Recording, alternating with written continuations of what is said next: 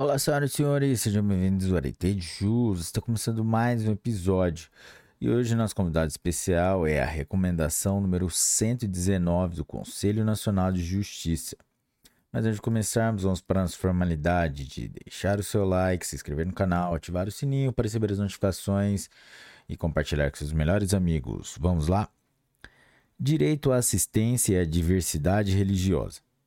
Presidente do Conselho Nacional de Justiça, CNJ, no uso de suas atribuições legais e regimentais, considerando o direito fundamental à liberdade de consciência e de crença, bem como do livre exercício dos cultos religiosos e a prestação de assistência religiosa nas unidades civis e militares de internação coletiva, considerando a Declaração Americana dos Direitos e Deveres do Homem, aprovada na nona Conferência Internacional Americana, Bogotá, 1948, segundo a qual toda pessoa tem direito de professar livremente uma crença religiosa, bem como de manifestá-la e praticá-la nas esferas privada e pública.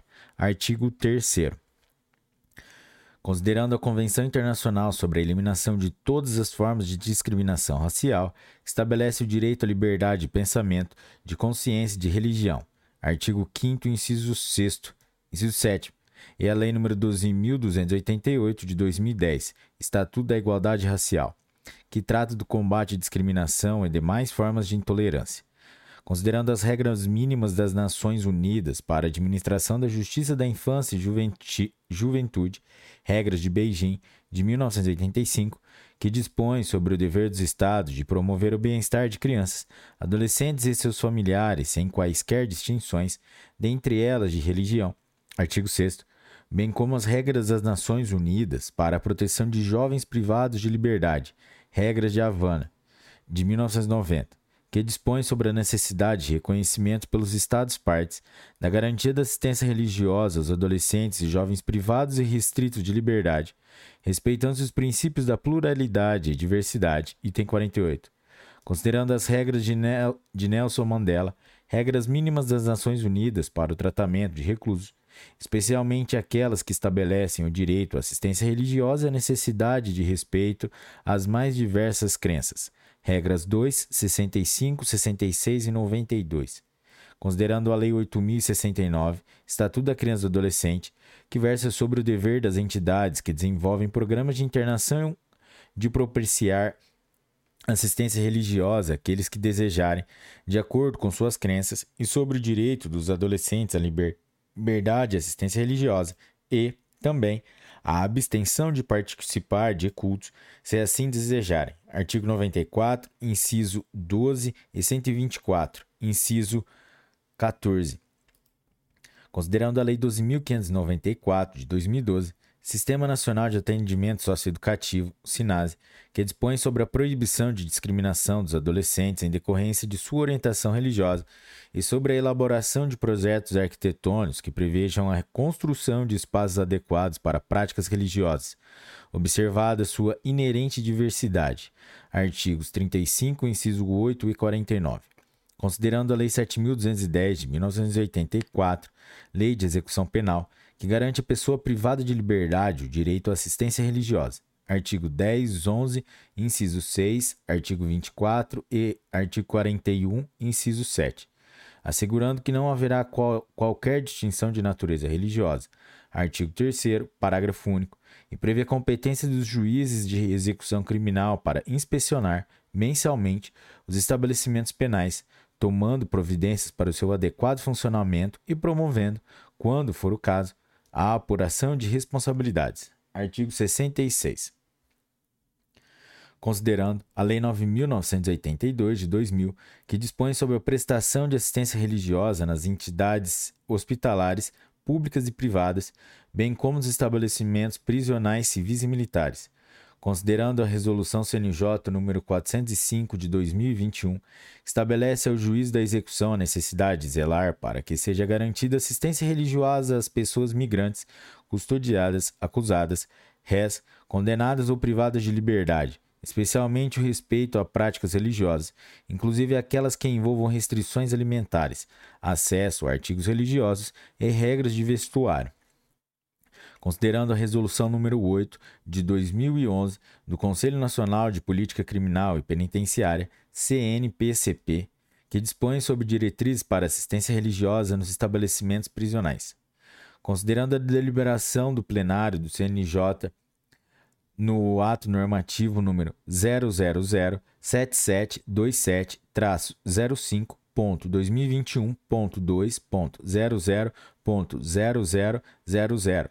na 95ª sessão virtual, realizada em 22 de outubro de 2021. Resolve. Artigo 1 Recomenda-se aos tribunais, juízes e juízas com competência para execução criminal e para execução das medidas socioeducativas, a adoção de procedimentos e diretrizes para assegurar a pessoa em privação ou restrição de liberdade, incluída de natureza cautelar, o exercício dos direitos à assistência e diversidade religiosa em suas mais diversas matrizes e a liberdade de crença, abrangida a possibilidade de abstenção de quaisquer atividades de cunho religioso.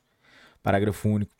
A autoridade judiciária e os grupos de monitoramento e fiscalização do sistema carcerário e socioeducativo dos tribunais, GMFs, em cooperação com as secretarias de Estado com atribuição para gestão penitenciária e socioeducativa, devem buscar a harmonização de procedimentos e rotinas administrativas, de modo a contemplar o previsto na presente recomendação. Artigo 2. São princípios da assistência e da garantia à diversidade religiosa das pessoas privadas ou restritas de liberdade, sem prejuízo de outros decorrentes do ordenamento jurídico brasileiro. Inciso 1. A dignidade da pessoa humana. Inciso 2. A igualdade de tratamento, salvo quanto às exigências da individualização das pessoas e das medidas socioeducativas. Inciso 3. A inviabilidade da liberdade de consciência e de crença vedada qualquer prática de intolerância religiosa ou assédio religioso. Inciso 4. A laicidade do Estado. Inciso 5. A impossibilidade da administração pública. E, inciso 6. A convivência familiar e comunitária. Artigo 3. Recomenda-se que o exercício dos direitos à assistência e diversidade religiosa nos ambientes de previsão de privação e restrição de liberdade observe as seguintes diretrizes. Inciso 1 na instrumentalização para fins de disciplina ou forma de acarretar privilégio a determinadas denominações religiosas e suas praticantes. E inciso 2. Igualdade de condições para todas as pessoas privadas ou restritas de liberdade, inclusive aquelas submetidas à sanção disciplinar. Inciso 3 inclusão das múltiplas matrizes religiosas, excluída qualquer forma de direcionamento ou incidência dos órgãos públicos para restrição ou reorientação das crenças individu indivi individuais. Inciso 4.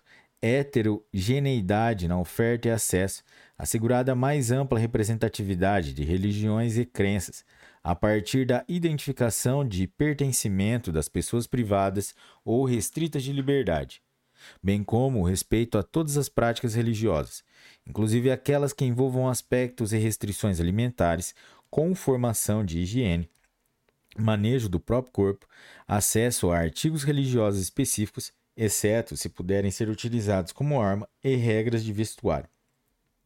Inciso 5.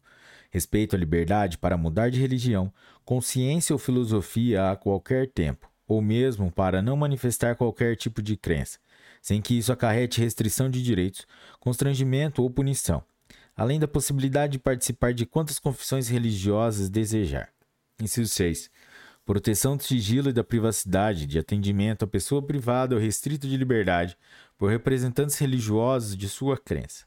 E, inciso 7 complementariedade e integração com as demais assistências garantidas pela Lei de Execução Penal e pelo Sistema Nacional de Atendimento Socioeducativo, SINASE, visando ao fortalecimento da assistência prisional e a garantia de direitos dos adolescentes em cumprimento de medida socioeducativa em todas as suas dimensões.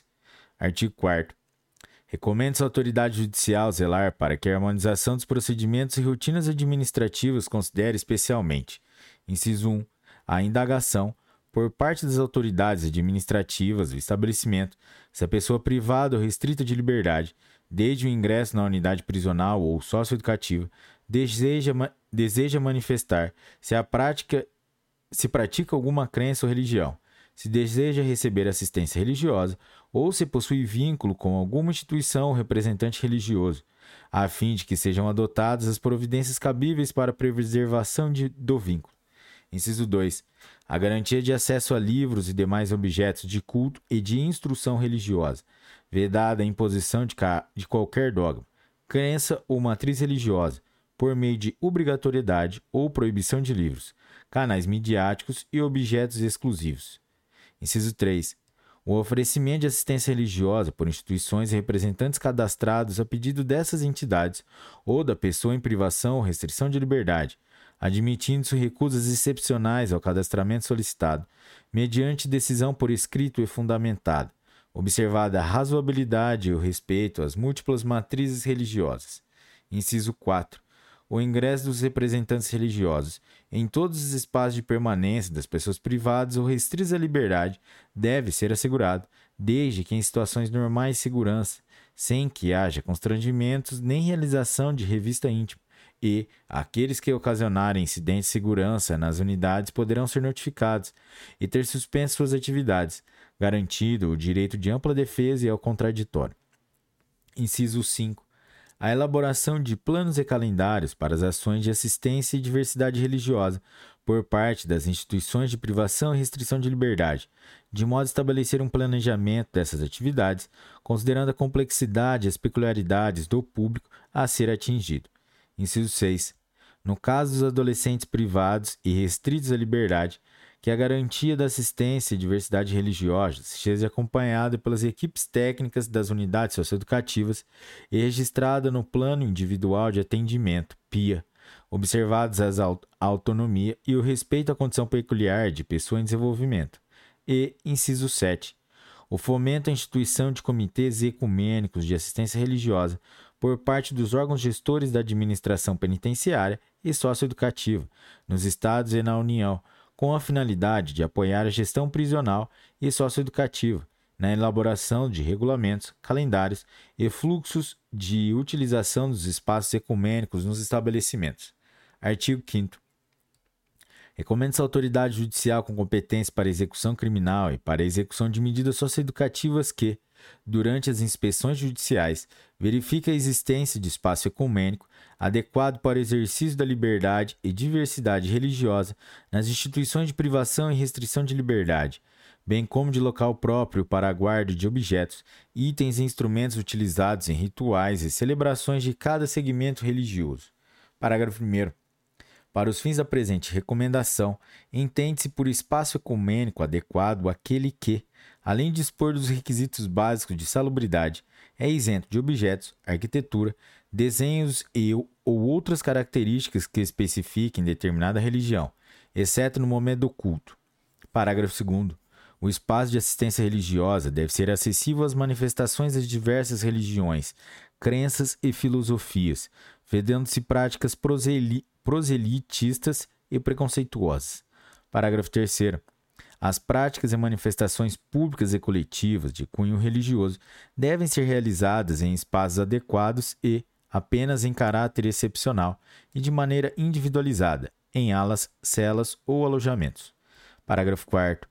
Os GMFs invadirão esforços juntos às secretarias de Estado com atribuição para a gestão penitenciária e socioeducativas, para que espaços ecumênicos referidos sejam implantados pelo Poder Executivo nas instituições de privação e restrição de liberdade. Parágrafo 6. Recomenda-se que eventuais doações provenientes de instituições religiosas sejam destinadas aos espaços ecumênicos das unidades, evitando sua utilização para a construção de espaços de assistência voltados a religiões determinadas ou a distribuição de benefícios e bens exclusivos para seguidores de determinado credo, vedada a comercialização de itens religiosos nos estabelecimentos. Artigo 7. Esta recomendação entra em vigor na data de sua publicação. Galera, é isso aí. Mais uma meta cumprida, mais uma lei cumprida. E se você chegou até aqui, meus parabéns. E se você curtiu esse episódio, deixe o seu like, compartilhe com seus melhores amigos. Ative o sininho para receber as notificações. Deixe as estrelinhas aí pra gente. Quebra essa pra gente que vai ajudar muito. E é isso aí, galera. Até a próxima. Bons estudos. Um forte abraço e tchau.